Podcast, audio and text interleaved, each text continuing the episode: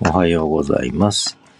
カリカリ言ってるのは、東一郎くんがマウンテンチーズを噛んでる音です。えー、だいたい私が持たされるんですね。持たされて、東一郎くんは噛むと。朝ごはんの後にはマウンテンチーズ、あるいは死活の、あるいは牛のあばら骨を私にも持てと持ってくるわけですね。えーあ、で、それはいいとして、また雪が降ってます。えー昨日雪かき2回したんですが、今日も雪かきまたしなきゃいけません。えー毎日毎日雪かきの日々ですね、えーが始まりました。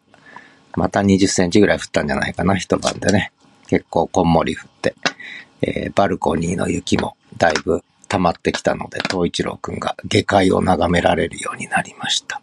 そんなわけで、ではまた。